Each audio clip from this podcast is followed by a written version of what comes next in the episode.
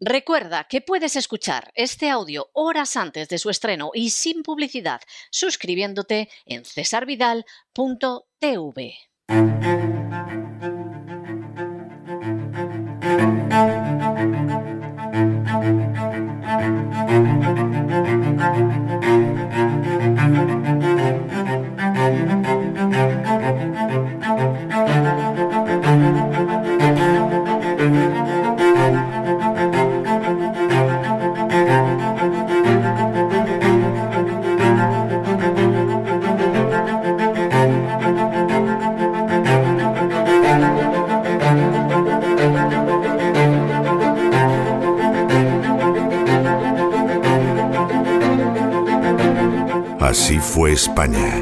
Con César Vidal y Lorenzo Ramírez.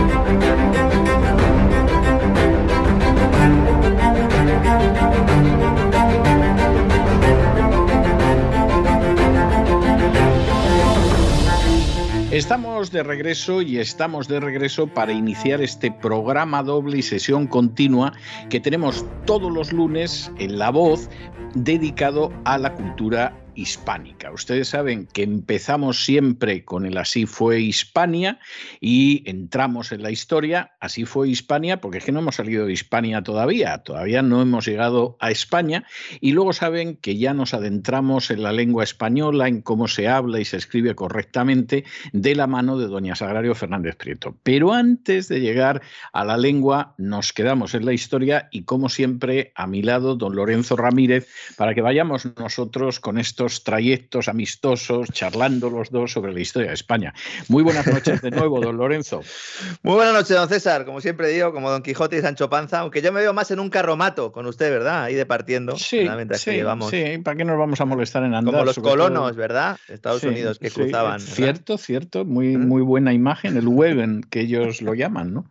Eh, pues sí, sí, efectivamente, efectivamente. Bueno, Hoy vamos a hablar de un personaje eh, absolutamente extraordinario, o sea, uno de esos personajes notabilísimos que, claro, según la época, lo incensan sin saber lo que dijo o lo apedrean sin saber lo que dijo, ¿no? Y, y que es el caso de Prisciliano. Es decir, Prisciliano es un personaje muy importante y para entender un poco el contexto de Prisciliano y por qué las cosas acabaron como el Rosario de la Aurora, que se dice habitualmente, eh, yo voy a releer ese texto del cardenal Newman en el que habla de lo que pasó en el siglo IV con Constantino, creo que lo hemos citado hace algunos meses, pero por recordar un poco la mutación tremenda que se produce en el cristianismo, bueno, pues con el enmaridamiento con el poder imperial. Eh, cito, dice así. En el curso del siglo IV, dos movimientos o desarrollos se extendieron por la faz de la cristiandad con una rapidez característica de la Iglesia. Uno ascético, el otro ritual o ceremonial. Se nos dice de varias maneras en Eusebio que Constantino, a fin de recomendar la nueva religión a los paganos, transfirió a la misma los ornamentos externos a los que aquellos habían estado acostumbrados por su parte. No es necesario entrar en un tema con el que la diligencia de los escritores protestantes nos ha familiarizado a la mayoría de nosotros.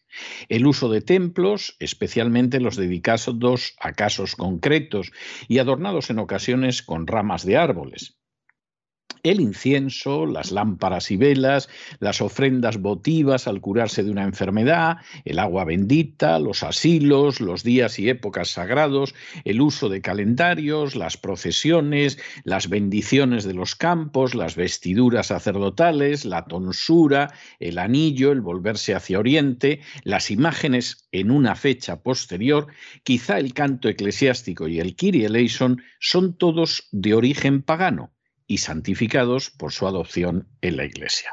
Bueno, la descripción de Newman difícilmente hubiera podido ser más iluminadora porque lo que muestra es que aquella fe sencilla del siglo I de Jesús y de sus apóstoles, pues en el siglo IV recibió una transfusión de paganismo tremenda y a partir de ahí, pues infinitamente eh, variaciones. Es decir, eh, por un lado, millones de personas eh, evidentemente que hoy se consideran cristianas están mucho más cerca de esa inyección de paganismo del siglo IV que del cristianismo del siglo siglo I, y desde luego hay que decir que se produjeron una serie de mutaciones muy importantes que afectaron al, cristianismo. Pero fíjese qué curioso, ¿verdad? Que esas mutaciones se incorporan ¿no? a la, al mainstream, por decirlo de alguna manera, ¿no? a, esa, a esa religión que empieza ya a, enmaridarse ¿no? con, con, ese Estado, con ese poder. Precisamente la idea es que así se expanda más, ¿no? Y al mismo tiempo que se introduce todo ese componente pagano, es cuando se empieza a perseguir ya directamente, por eso es la época también de los mártires, aquellos a los que podían incluso eh, estar más cerca del mensaje original. Es decir, San Pablo decía, oye, si os encontráis con un hereje, apartaos de él, ¿no? No le escuchéis, ¿no? Dice, primero, explicarle que está en el error y si no, evitad al herético, ¿no? Decía San Pablo, ¿no? Ya en el siglo IV no es evitarlo, ya no, no, vamos a pegarle fuego a este. Y eso es, un, cambio muy importante, es un cambio cualitativo en, el tratamiento de los cristianos entre sí, ya no Entre, sí, ¿verdad?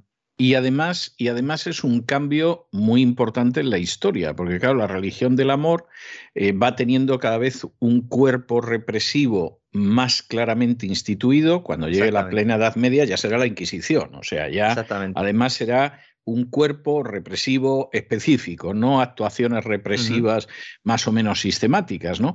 Pero esto hay que tenerlo en cuenta para comprender a, a, Prisciliano, ¿no? Vamos a ver, Prisciliano es un personaje en el que los apologistas de que acabaran matando a Prisciliano y eso va desde Sulpicio Severo a Menéndez Pelayo, pongo por caso en un caso español, bueno, pues han empeñado en presentar a Prisciliano como el archereje, como un cabecilla de un movimiento de masas que además abrazaba la gnosis y el maniqueísmo, etcétera, lo que supuestamente legitimaría que le hubieran dado muerte. Y esa es la historia. Bueno, sin entrar en juicios de valor sobre esa versión, de lo que no cabe la menor duda es de que históricamente es insostenible y que además choca directamente con las fuentes. Esa, esa es la historia. La realidad es que en el siglo IV se ha ido relajando de una manera escandalosa los requisitos para poder entrar en el cristianismo. Eh, ese cristianismo además está muy ceñido a la ciudad, por eso se llama paganos. Pagano no significa nada más que campesino en latín, y se llama paganos, no son cristianos. Pues a, los cultos de la naturaleza y de la tierra tradicionales, que ahí donde nace. Que no han llegado, y además eh, durante el siglo IV se va produciendo un crecimiento de la red episcopal, pero que en realidad, más que a la cristianización de la gente, se debe al hecho de que los cargos episcopales son muy importantes y ya el obispo deja de ser un personaje que puede ser perseguido con bastante facilidad para convertirse en parte de las castas privilegiadas, de la élite social. Y en medio de esa, ese contexto de cristianismo hiperpaganizado, pero atractivo en la medida en que las sedes episcopales iban sustituyendo al poder romano y a las estructuras imperiales que, que, cada vez eran más fuertes, es donde surge la figura de Prisciliano. Sulpicio Severo dejó un retrato de Prisciliano que tampoco es que nos diga mucho, pero que afirma lo siguiente, que era de familia noble, rico, de carácter fuerte, inquieto, elocuente, erudito por la mucha lectura, muy dispuesto a la predicación y la discusión, que habría tenido éxito ciertamente de no haberse corrompido su talento bien dotado con aficiones equivocadas. Lo cual es como decir, hombre, teniendo en cuenta la familia que venía, que era una persona culta, que además eh, tenía una capacidad para predicar, hubieras hecho una buena carrera si no hubieras sacado los pies del tiesto. Los amigos, los amigos, que son las amistades, malas amistades y tal, ¿no? Para terminarlo, para terminarlo de arreglar, y esto también es muy significativo, en una época en que ya el clero se está convirtiendo en clero, y eh, vamos a ver, para que la gente entienda lo que esto significa, en griego cleros significa precisamente el pueblo y no un orden sacerdotal aparte, pero, pero se produce ese cambio, bueno, pues en la época en que el clero ya está convirtiéndose en clero, se da la circunstancia de que Prisciliano ni era presbítero ni era obispo y de hecho no hay ninguna referencia a un grupo de seguidores de Prisciliano hasta el año 400 que ya él estaba más que muerto. Es decir, eh, Prisciliano es un personaje que situado también en sus justos términos era un laico y además un laico eh, con un seguimiento muy limitado. De hecho, el gran seguimiento de Prisciliano se produce detrás de su muerte y con todo y con estar en esta situación, lo cierto es que Prisciliano es un personaje muy inquietante. Según la versión de Sulpicio, que evidentemente al pobre Prisciliano pues lo deja, en fin, como rufete en Lorca, un obispo de Córdoba que se llamaba Higinio habría descubierto que Prisciliano era hereje. Entonces habría descubierto que Prisciliano era hereje y se lo habría comunicado a otro obispo, que era el de Mérida, que se llamaba Idacio.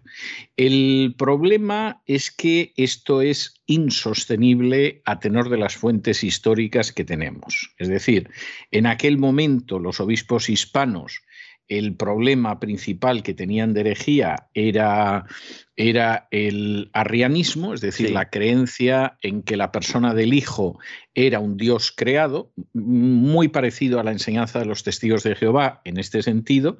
Y desde ¿De los adventistas también? No, no los adventistas ¿no? pero los adventistas creen también que, Cristo es el arcángel Miguel. Es el arcángel Miguel, exactamente. Sí, esa es una enseñanza. Le negarían la divinidad, por otra parte, ¿no? Por lo menos quería un Dios menor, ¿no? Eh, sí, no, creen, teóricamente creen en la Trinidad, pero al mismo tiempo afirman que es el arcángel Miguel.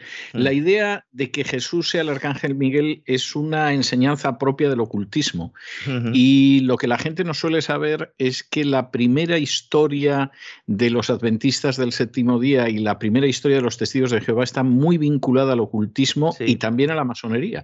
Pero es algo que no, no suelen saber los actuales. Algo rebautizada con Nueva Era, incluso con cultos eh, ufológicos también en algún caso, pero vamos, no, no en el caso de, ellos, pero sí en el caso de otros movimientos.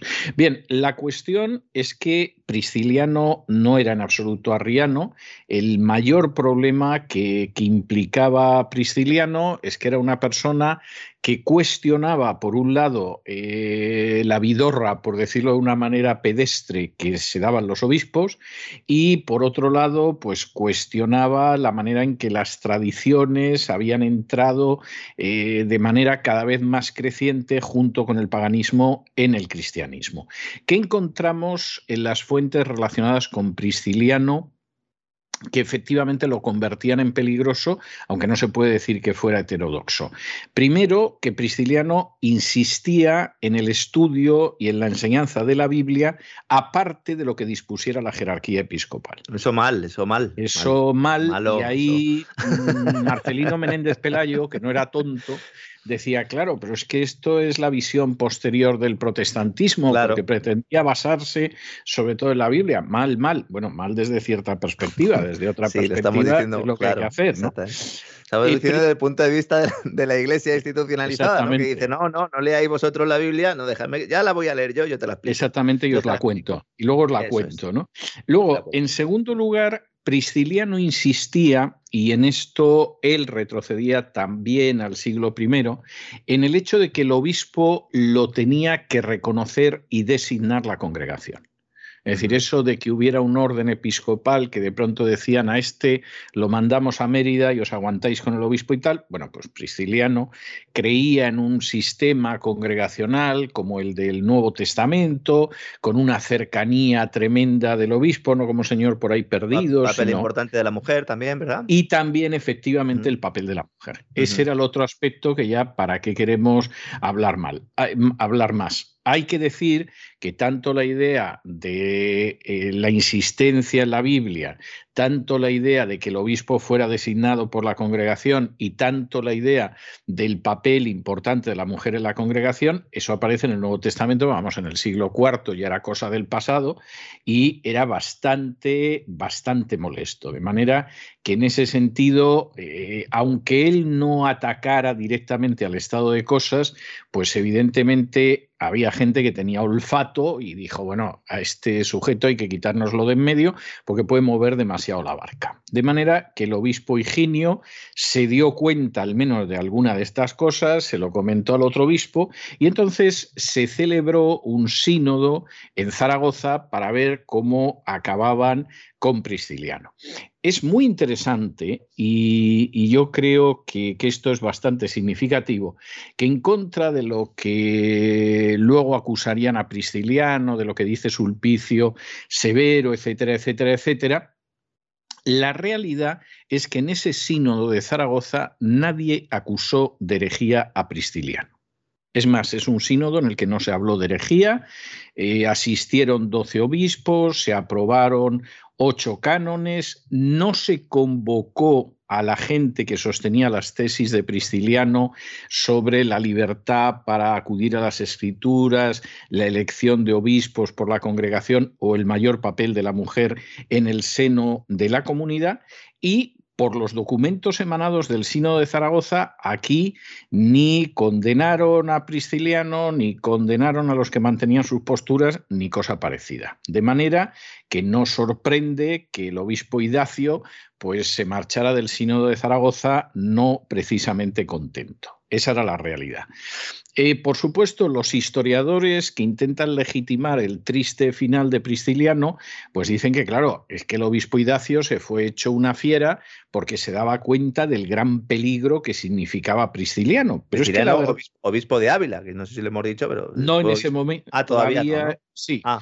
Pero lo que sí hay en ese momento es que realmente tampoco había unas razones como para sentirse preocupado. Es decir, el grupo de Prisciliano era muy pequeñito, en algunas ocasiones lo atacaban las turbas, es decir, que toda la sensación que da, porque esa es la, realidad, es que era un colectivo pequeño, ilustrado, si se quiere calificar de alguna manera, que se dedicaba a leer la Biblia y que entonces, pues bueno, de la lectura de la Biblia había derivado pues que pretendiera que los cristianos, empezando por los obispos, vivieran de manera cristiana, lo cual no parece un disparate, que, que el episcopado, en vez de ser el episcopado que, existía en el siglo IV y que no es igual que el medieval ni que el actual, pero bueno, el que existía en el siglo IV se conformara con el Nuevo Testamento, que hubiera más libertad para leer cualquier escrito religioso y que la mujer tuviera mayor espacio dentro de la Iglesia. Con lo cual. Y luego a eso se pues le añadió ya una serie de connotaciones o de descripciones ya mal ligadas incluso a la brujería, ¿no? Planteando que, es, algo, al bosque desnudo a rezar. eso es algo posterior que forma parte de las acusaciones, pero en ese momento no había nada. De hecho, para la mayoría de los obispos, pues el grupo ese no tenía ninguna relevancia, como además no tenía seguidores en su diócesis, les importaba un pimiento, pero el obispo de Mérida estaba que mordía. y no sabemos en qué hubiera acabado la cosa en aquel momento. A pesar de que el obispo Idacio estaba muy indignado, no sabemos qué hubiera pasado. Pero claro, cuando se produce una eh, situación que resulta indignante es cuando a Prisciliano lo nombran obispo de Ávila. Ah, ahí ya sí, claro. Y ahí Claro, eh, Prisciliano ya no es pues un laico que se reúne con un grupito para leer la Biblia, que si se encuentra alguien con ellos y el obispo los azuza les tiran piedras, pero bueno, más de un grupo ilustrado de élite que lee la Biblia no son. En ese momento Prisciliano se convierte en obispo y claro, ya ahí la cosa pues era una cosa que era absolutamente intolerable. Y tormenta, tormenta, tormenta la iglesia de la época. Exactamente. De manera que Idacio en ese momento, cuando ve que Prisciliano se ha convertido en obispo, y esto ya son palabras mayores, decide acudir al poder civil para expulsar a los seguidores de Prisciliano y consigue del emperador Graciano, que debía de saber de teología, pues más o menos lo que yo sé de física cuántica, o sea, eh, nada, eh, prácticamente. Es, es, más, últimamente que he leído algo de física cuántica, puede que yo sepa más de física cuántica que el emperador Graciano de, de teología, pues consigue del emperador Graciano un rescripto de condena contra Prisciliano y sus seguidores. Como Idacio era un mal bicho, que yo creo que a estas alturas eh, los oyentes ya se han percatado de que el obispo en cuestión era más malo que un pincho, parece ser que Idacio consigue convencer al emperador Graciano para que condene a Prisciliano diciendo que Prisciliano era un maniqueo. ¿eh?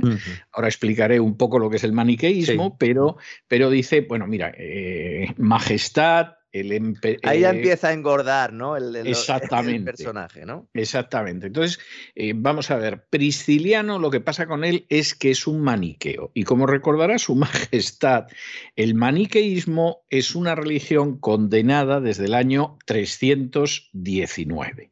Y por lo tanto, a estos hay que condenarlos.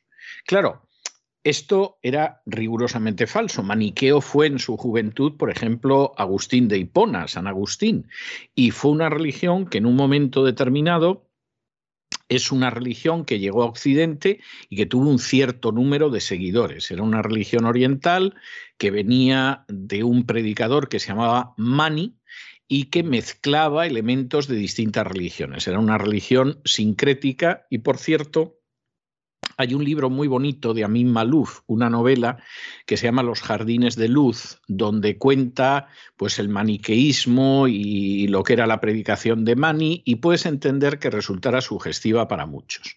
Pero claro, eh, el cristianismo que se vio en la misma cama que el emperador decidió sacarle beneficio, igual que en determinadas situaciones de cama, pues alguien puede escuchar que le dice al otro, ¿y quién me va a comprar ese vestido nuevo de color rojo?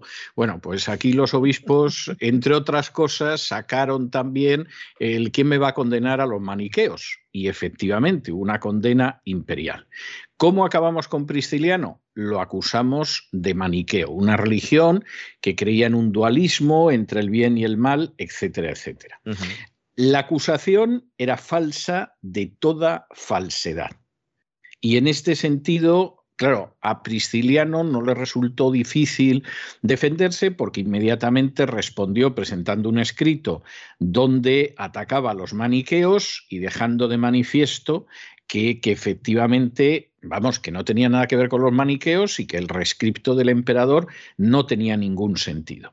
Pero como Prisciliano, aparte de ser piadoso y conocer la Biblia, no era un imbécil y se daba cuenta de que lo habían colocado en el punto de mira, empezó a pedir cartas de recomendación a distintas comunidades cristianas en el sentido de, por favor, otorgadme una carta en la que se dice que, efectivamente nuestra doctrina es totalmente sana y aparte de ser una doctrina sana, pues eh, somos buena gente, etcétera. Y consiguió recoger un número de cartas y con las cartas bajo el brazo, pues decidió ir a Roma y a Milán ah. La historia ah. esa que dicen que fue en un burro, que fue en una mula, hombre, no sé si todo el camino, pero claro. ¿eh? hay una historia muy bonita sobre el viaje de Prisciliano. Sí, en cualquiera de los casos, lo cierto es que dijo, bueno, vamos a ver cuáles son las diócesis importantes en Italia, pues Roma y Milán. Tiene mucha lógica porque Milán fue independiente del obispo de Roma hasta bien avanzada la Edad Media, hasta el siglo XIII. Es decir, la última diócesis en Occidente que se sometió a Roma fue la diócesis de Milán y previamente se había sometido la de Toledo, pero no mucho antes. Esto ya lo veremos en, su momento. Entonces, bueno, bueno, pues si consigo que en Roma y Milán, que son las diócesis importantes que hay en Italia, digan lo mismo bueno de mí que dicen estas otras cartas de otras diócesis, pues estamos salvados, porque claro, el emperador no va a ejecutar ese rescripto. Pero pero lo cierto es que ni en Milán ni en Roma lo recibieron. Y entonces esto tiene bastante lógica porque ¿por qué iba a querer el obispo de Roma, que cada vez estaba más en la tarea de someter a otras diócesis a, a, su supuesto primado, en aquel momento su poder, porque no era ni primado todavía, ¿por qué iba a querer defender a un grupo que pretendía que el acceso a la Biblia fuera libre? Que se pudiera leer cualquier escrito religioso del tipo que fuera con libertad, que la congregación eligiera al obispo y que la mujer pintara algo dentro de la iglesia. Vamos. Y, que, y que, además en el, en el, enfrentamiento dialéctico era un máquina.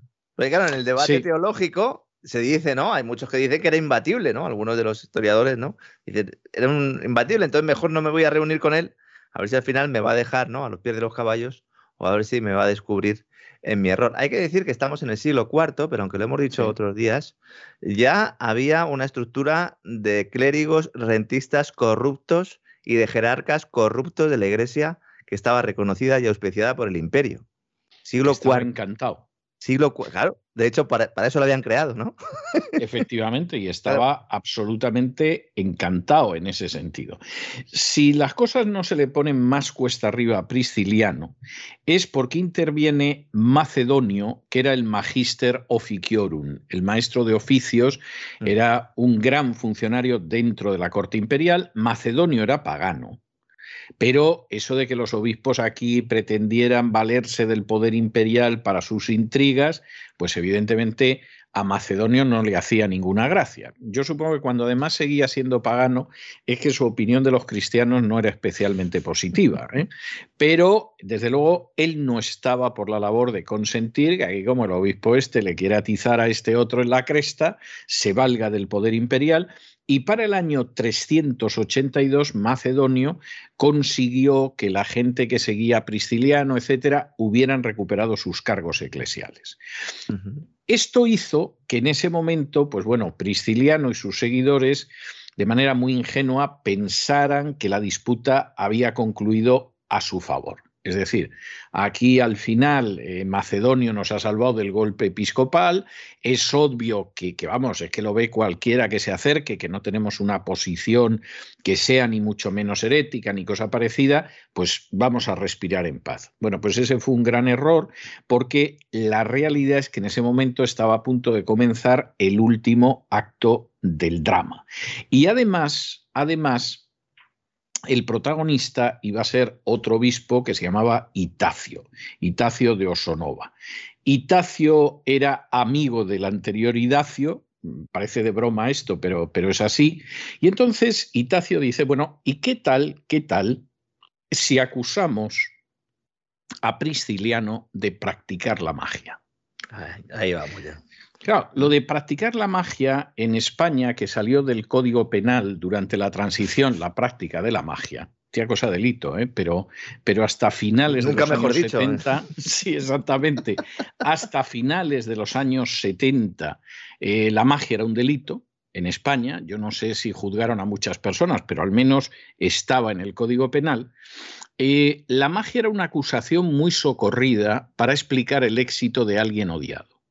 Es decir, ¿y este cómo ha conseguido llegar tan lejos? Porque es un ah, brujo. ¿eh? Por ejemplo, cuando en un momento determinado eh, Cleopatra tuvo un éxito tremendo con Marco Antonio, pues la razón es que era una bruja. Yo le había encantado de alguna manera, le había dado un encantamiento y había hecho que estuviera con ella. Posiblemente en vez de una bruja era una hechicera, pero en fin, no, no me voy a desviar demasiado con esto, pero, pero el punto al que voy es que efectivamente esa era una acusación habitual y por cierto, no hay nada más que ver que en el Talmud, igual que en los Evangelios, los enemigos de Jesús lo acusan de ser un hechicero. Es decir, es porque no podían asumir que pudiera tener línea directa con Dios, y mucho menos que lo fuera. Exactamente. Entonces, claro, si Prisciliano al final se ha librado de que le aticemos como le queremos atizar, su movimiento sigue adelante, y es absolutamente intolerable que a este sujeto lo puedan escuchar más que a nosotros, etcétera, es que este tiene que ser un brujo, no hay, no hay más historia. Y ahí llega ya lo del bosque, ¿no? Lo de lo que he leído yo, ¿no? Y por supuesto, en las acusaciones había que si rezaban desnudos, que si iban al bosque. Con hombres y mujeres en pelo Hombres y mujeres, efectivamente, bueno, esto era absolutamente falso, aunque posiblemente habría algo de verdad, a lo mejor en el sentido de que tenían reuniones para orar en el bosque, lo cual, dicho sea de paso, no equivale a un aquelarre ni cosa parecida. lo que pasa es que entonces ya se dijo que entonces era el culto a la naturaleza y entonces ya se le volvía a acusar de brujo y era la pescadilla que se muerde la cola. Exactamente. Claro, ¿qué hace esta gente? Pues hace lo mismo que en España. Buscamos al juez que le toca por reparto ese día y presentamos la demanda. Y te vas a enterar. Buscaron un garzón, un Baltasar Garzón en este Exactamente, se buscaron el garzón o lo que fuera. Y el año 383, cuando era prefecto del pretorio Gregorio, le llega una denuncia del, del, obispo de turno acusando a Prisciliano y a los suyos de practicar la magia. Y aquí Gregorio dice, uy, cuidado, de hecho los romanos esto de la magia y la adivinación se lo tomaban muy en serio. Sí, porque se lo ¿eh? creen, entonces es el problema. Porque se lo creían, y claro, cuando tú te lo crees, pues evidentemente te lo tomas muy en serio. Claro. Y entonces Gregorio convocó a Prisciliano y a sus seguidores a Treveris y le envió a Graciano, que era el autor de, del rescripto que había calificado a esta gente de herejes. Ante esa situación, los, los priscilianistas dicen, bueno, aquí hay un problema serio, entonces vamos a ir a ver otra vez a Macedonio. Y entonces Macedonio hace que la causa sea traspasada del prefecto Gregorio, nada de fiar, al vicarius hispaniarum, es decir, a lo que era el gobernador de Hispania, por decirlo de alguna manera. En la idea, en la idea de que si efectivamente el poder civil examinaba su causa en Hispania, no les iba a pasar nada porque iban a poder demostrar la inocencia de los cargos que se habían formulado contra ellos, etcétera, etcétera. Ahí calculó mal un poco, a lo mejor, ¿no? Ahí calculó mal porque no contó, y esto quiere decir que era bastante ingenuo en algunos aspectos prisciliano, no contó que se iba a producir otro encuentro en la cama del poder civil con el poder eclesiástico. En el año, en agosto del 383, Máximo entra en Treveris como el nuevo emperador, tiene intención de gobernar sobre la Galia en un cierto sentido lo que sería pues ahora mismo Francia, Bélgica, Luxemburgo, Holanda, etcétera, las Galias e Hispania. Y el problema con Máximo es que era un general golpista. Es decir, Máximo tenía la intención, como nuevo emperador proclamado por sus tropas, de gobernar Galia e Hispania, pero no pasaba de ser un general golpista que necesitaba algún tipo de legitimidad. O sea, y ¿quién podía legitimar mejor a Máximo? Pues los obispos.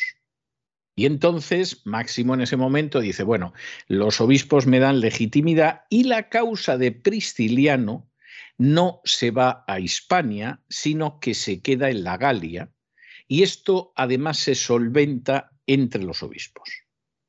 Y evidentemente yo quedo de maravilla, los obispos me bendicen y aquí todos están contentos como suele suceder con estas cosas.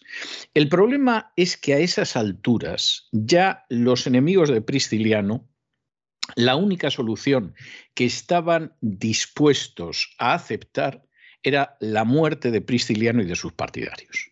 O sea, ya habían llegado a un punto donde habían dicho, aquí si no lo matamos, este eh, vuelve y nos vuelve a molestar y dice que los obispos somos inmorales y que solo nos interesa el dinero y pasarlo bien y que además lo que hay que estudiar es la Biblia y no lo que nosotros decimos y esto va a ser pues verdaderamente un dolor en el costado, como dicen los anglosajones. De manera que obispos como Britanio, Magno, Rufo y Ursacio acaban convenciendo al emperador para que meta en una situación de la que Prisciliano solo pueda salir muerto. El golpista máximo convoca un concilio en Burdeos para solventar la situación y Prisciliano no tuvo más remedio que acudir acompañado de sus seguidores, lo mismo si eran clérigos que si eran laicos. Y a esas alturas, a esas alturas, eh, no era muy difícil imaginarse lo que iba a suceder, porque uno de los partidarios de Prisciliano, que era un obispo que se llamaba Instancio, le quitaron la dignidad episcopal y efectivamente... Pucherazo, el pucherazo, preparando el pucherazo. Eh, preparando el asesinato. Prisciliano se asusta porque dice, uy, esto, esto tiene mal aspecto, lo que pueden llegar a hacerme los obispos, y entonces solicita ser juzgado por la autoridad civil. Mal asunto cuando te fía más de la autoridad civil que de tus hermanos episcopales en la fe. O sea, esta es la historia. Y esa apelación a la autoridad civil hace que Prisciliano, junto con los suyos, eh, fuera conducido a Treveris. A esas alturas ya había muchos que decían Prisciliano va a ser ejecutado. Es decir, aunque sea totalmente inocente, lo van a matar. Y la prueba está en que Martín de Tours llega hasta Máximo para que le prometa que no va a haber ejecuciones. Martín de Tours es uno de esos personajes muy interesantes del final de la antigüedad e inicios del medievo. Había sido soldado, había sido militar en el pasado, abandonó el ejército convencido de que no se podía ser cristiano y soldado al mismo tiempo, porque además esa era una posición que hasta inicios del siglo IV era la posición mantenida por los cristianos. En un momento determinado eh, había llegado a ser obispo, tenía una enorme repugnancia hacia el derramamiento de sangre e intentó, bueno, aquí que quede claro que no sabemos qué sanciones van a caer sobre este hombre, pero que aquí no se van a producir ejecuciones. Bueno, Máximo le dijo que sí, supongo que para quitarse a Martín de Tours de encima, y lo cierto es que el pobre Prisciliano fue llegar a Treveris, le sometieron a un doble proceso, lo sometieron a tortura y acabó confesando pues, que había sido el toro que mató a Manolete, porque claro, sometidos a tortura, cualquiera podemos eh, llegar a reconocer cualquier cosa. Vamos, incluso cosas que son imposibles que hayamos hecho o porque no habíamos nacido o porque estábamos en el otro Claro, y que seguramente eh, dieron luego eh, Pablo y sobre todo dieron munición, en este caso sí, a una leyenda negra posterior que es la que nos ha llegado a todos y que por eso, pues eh, cuando usted lo planteaba antes, yo decir prisciliano es eh, pensar ¿no? en todas esas prácticas eh, de supuesta brujería que luego finalmente no fueron. Le cortaron la cabeza, ¿no? Entonces, sí, este pero, pero hay una cuestión que quisiera señalar antes porque me parece importante. A pesar de que lo sometieron a tortura, Prisciliano no reconoció ninguna de las dos acusaciones principales contra él. Ni reconoció que practicara la magia, ni reconoció que fuera maniqueo, y lo único que llegó a reconocer es que había celebrado reuniones nocturnas y que en esas reuniones nocturnas hubo mujeres, lo cual dicho sea de paso no parece que sea nada indecente, y reconoció que en ocasiones él a solas había orado desnudo. Es decir, se mire como se mire, pues evidentemente a Prisciliano no había eh, en ese momento por dónde cogerlo en términos reales, pero con todo Máximo decidió que efectivamente, como él lo que quería era el respaldo eclesial, había que matar a Prisciliano y se le mataba. Y en el año 385, por sentencia imperial, Prisciliano, dos clérigos seguidores suyos que se llamaban Felicísimo y Armenio, unos un laico que se llamaba Latroniano, eh, Juliano y Eucrocia, que eran otros seguidores, estos, los pobres, el único delito que habían cometido era habido, había sido acoger en su casa a Prisciliano y a sus seguidores durante un viaje, pues fueron ejecutados, efectivamente por decapitación. Todavía no habíamos llegado al uso de la hoguera. En una serie de procedimientos posteriores se fueron descargando otros golpes contra seguidores de Prisciliano. Por ejemplo, Asaribo y un, diácono que se llamaba Aurelio fueron condenados a muerte. Eh, Tiberiano, el obispo Instancio e Higinio fueron exiliados a la isla de Silinancis.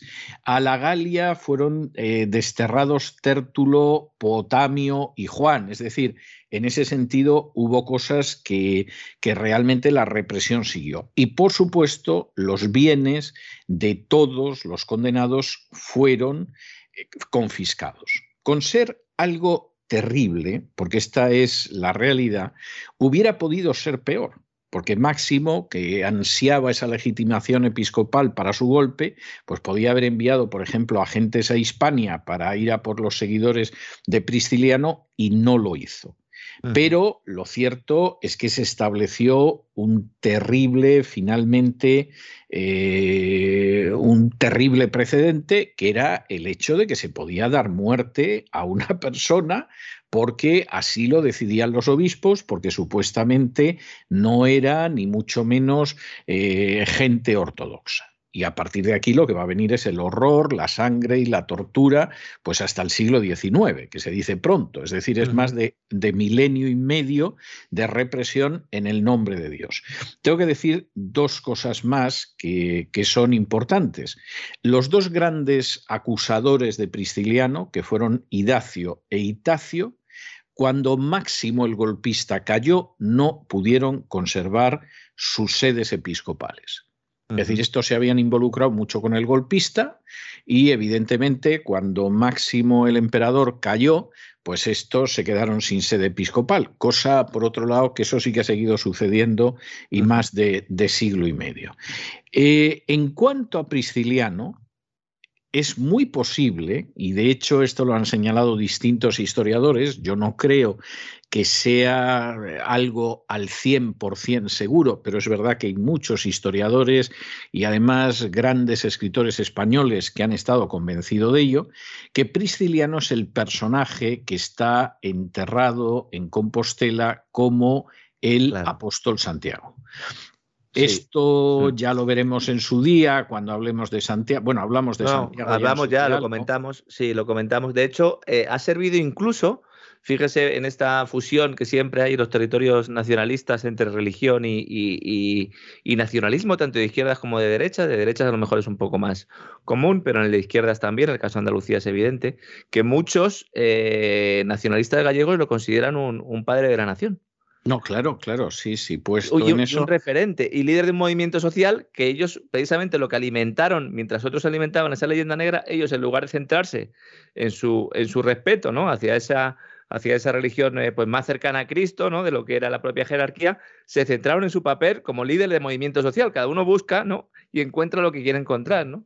Y, no, y sobre todo en su caso, que efectivamente hay gente que dice que nació en Galicia y entonces tendría alguna relación. Sí, pero es que hay otras, hay otras fuentes que, apuntan a que la familia podía ser de la Bética o, la Lusitania. Porque de hecho hubo muchos seguidores suyos, o tenía casi más seguidores en la iglesia bética y en la Lusitana que la, que la gallega, ¿no? En, el territorio ahora conocido como Galicia, sí, sí. Es así, es así. Hay, hay una escena, y con esto voy a concluir la entrega de hoy de Prisciliano, que ha sido un poquito más larga, pero es que el personaje merece la pena.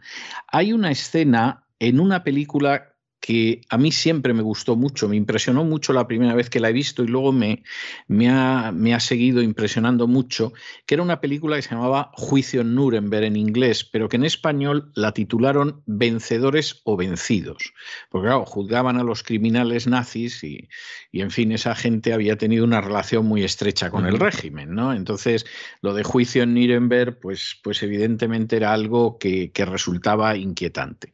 Y en esta película, Juicio en Nuremberg o Vencedores o Vencidos, con interrogante en la versión española, eh, juzgan y mm, la historia se basa en algunos hechos reales, pero los personajes son ficticios, juzgan a una serie de jueces alemanes que han colaborado con el nazismo. El presidente del tribunal es un juez americano llegado a Alemania, que es Spencer Tracy, y el juez alemán más importante, que además es un gran jurista, es Bob Lancaster. Entonces, cuando finalmente eh, los condenan, y los condenan a todos, además Burt Lancaster en algún momento se había opuesto a Hitler, pero en un momento determinado acepta condenar a muerte a un judío por delito sexual con una jovencita, a pesar de que es inocente, pero las presiones son tremendas. Bueno, pues este juez que encarna Burt Lancaster acepta la condena. Y cuando está en la celda, llama a Spencer Tracy para agradecerle que ha sido ecuánime, que se ha comportado de acuerdo al derecho, etcétera, etcétera.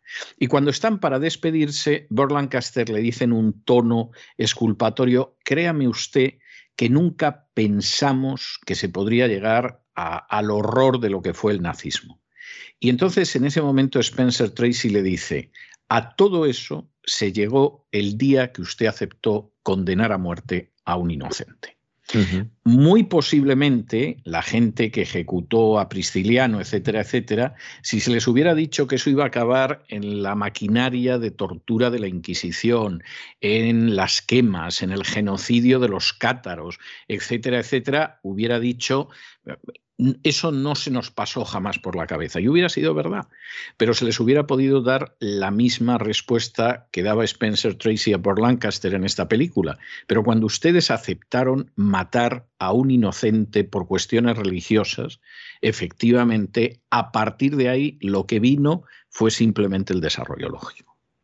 Sí, que fíjese que, fíjese que incluso si fuera culpable también de un, atentado eh, eh, ideológico, eh, es un pensamiento, ¿no? Que sea una cuestión de fe, pero efectivamente es así. Y este hombre pasó de ser criticado, cuestionado, a ser obispo, a ser hereje, y por lo tanto matado por ser hereje, y luego posteriormente mártir.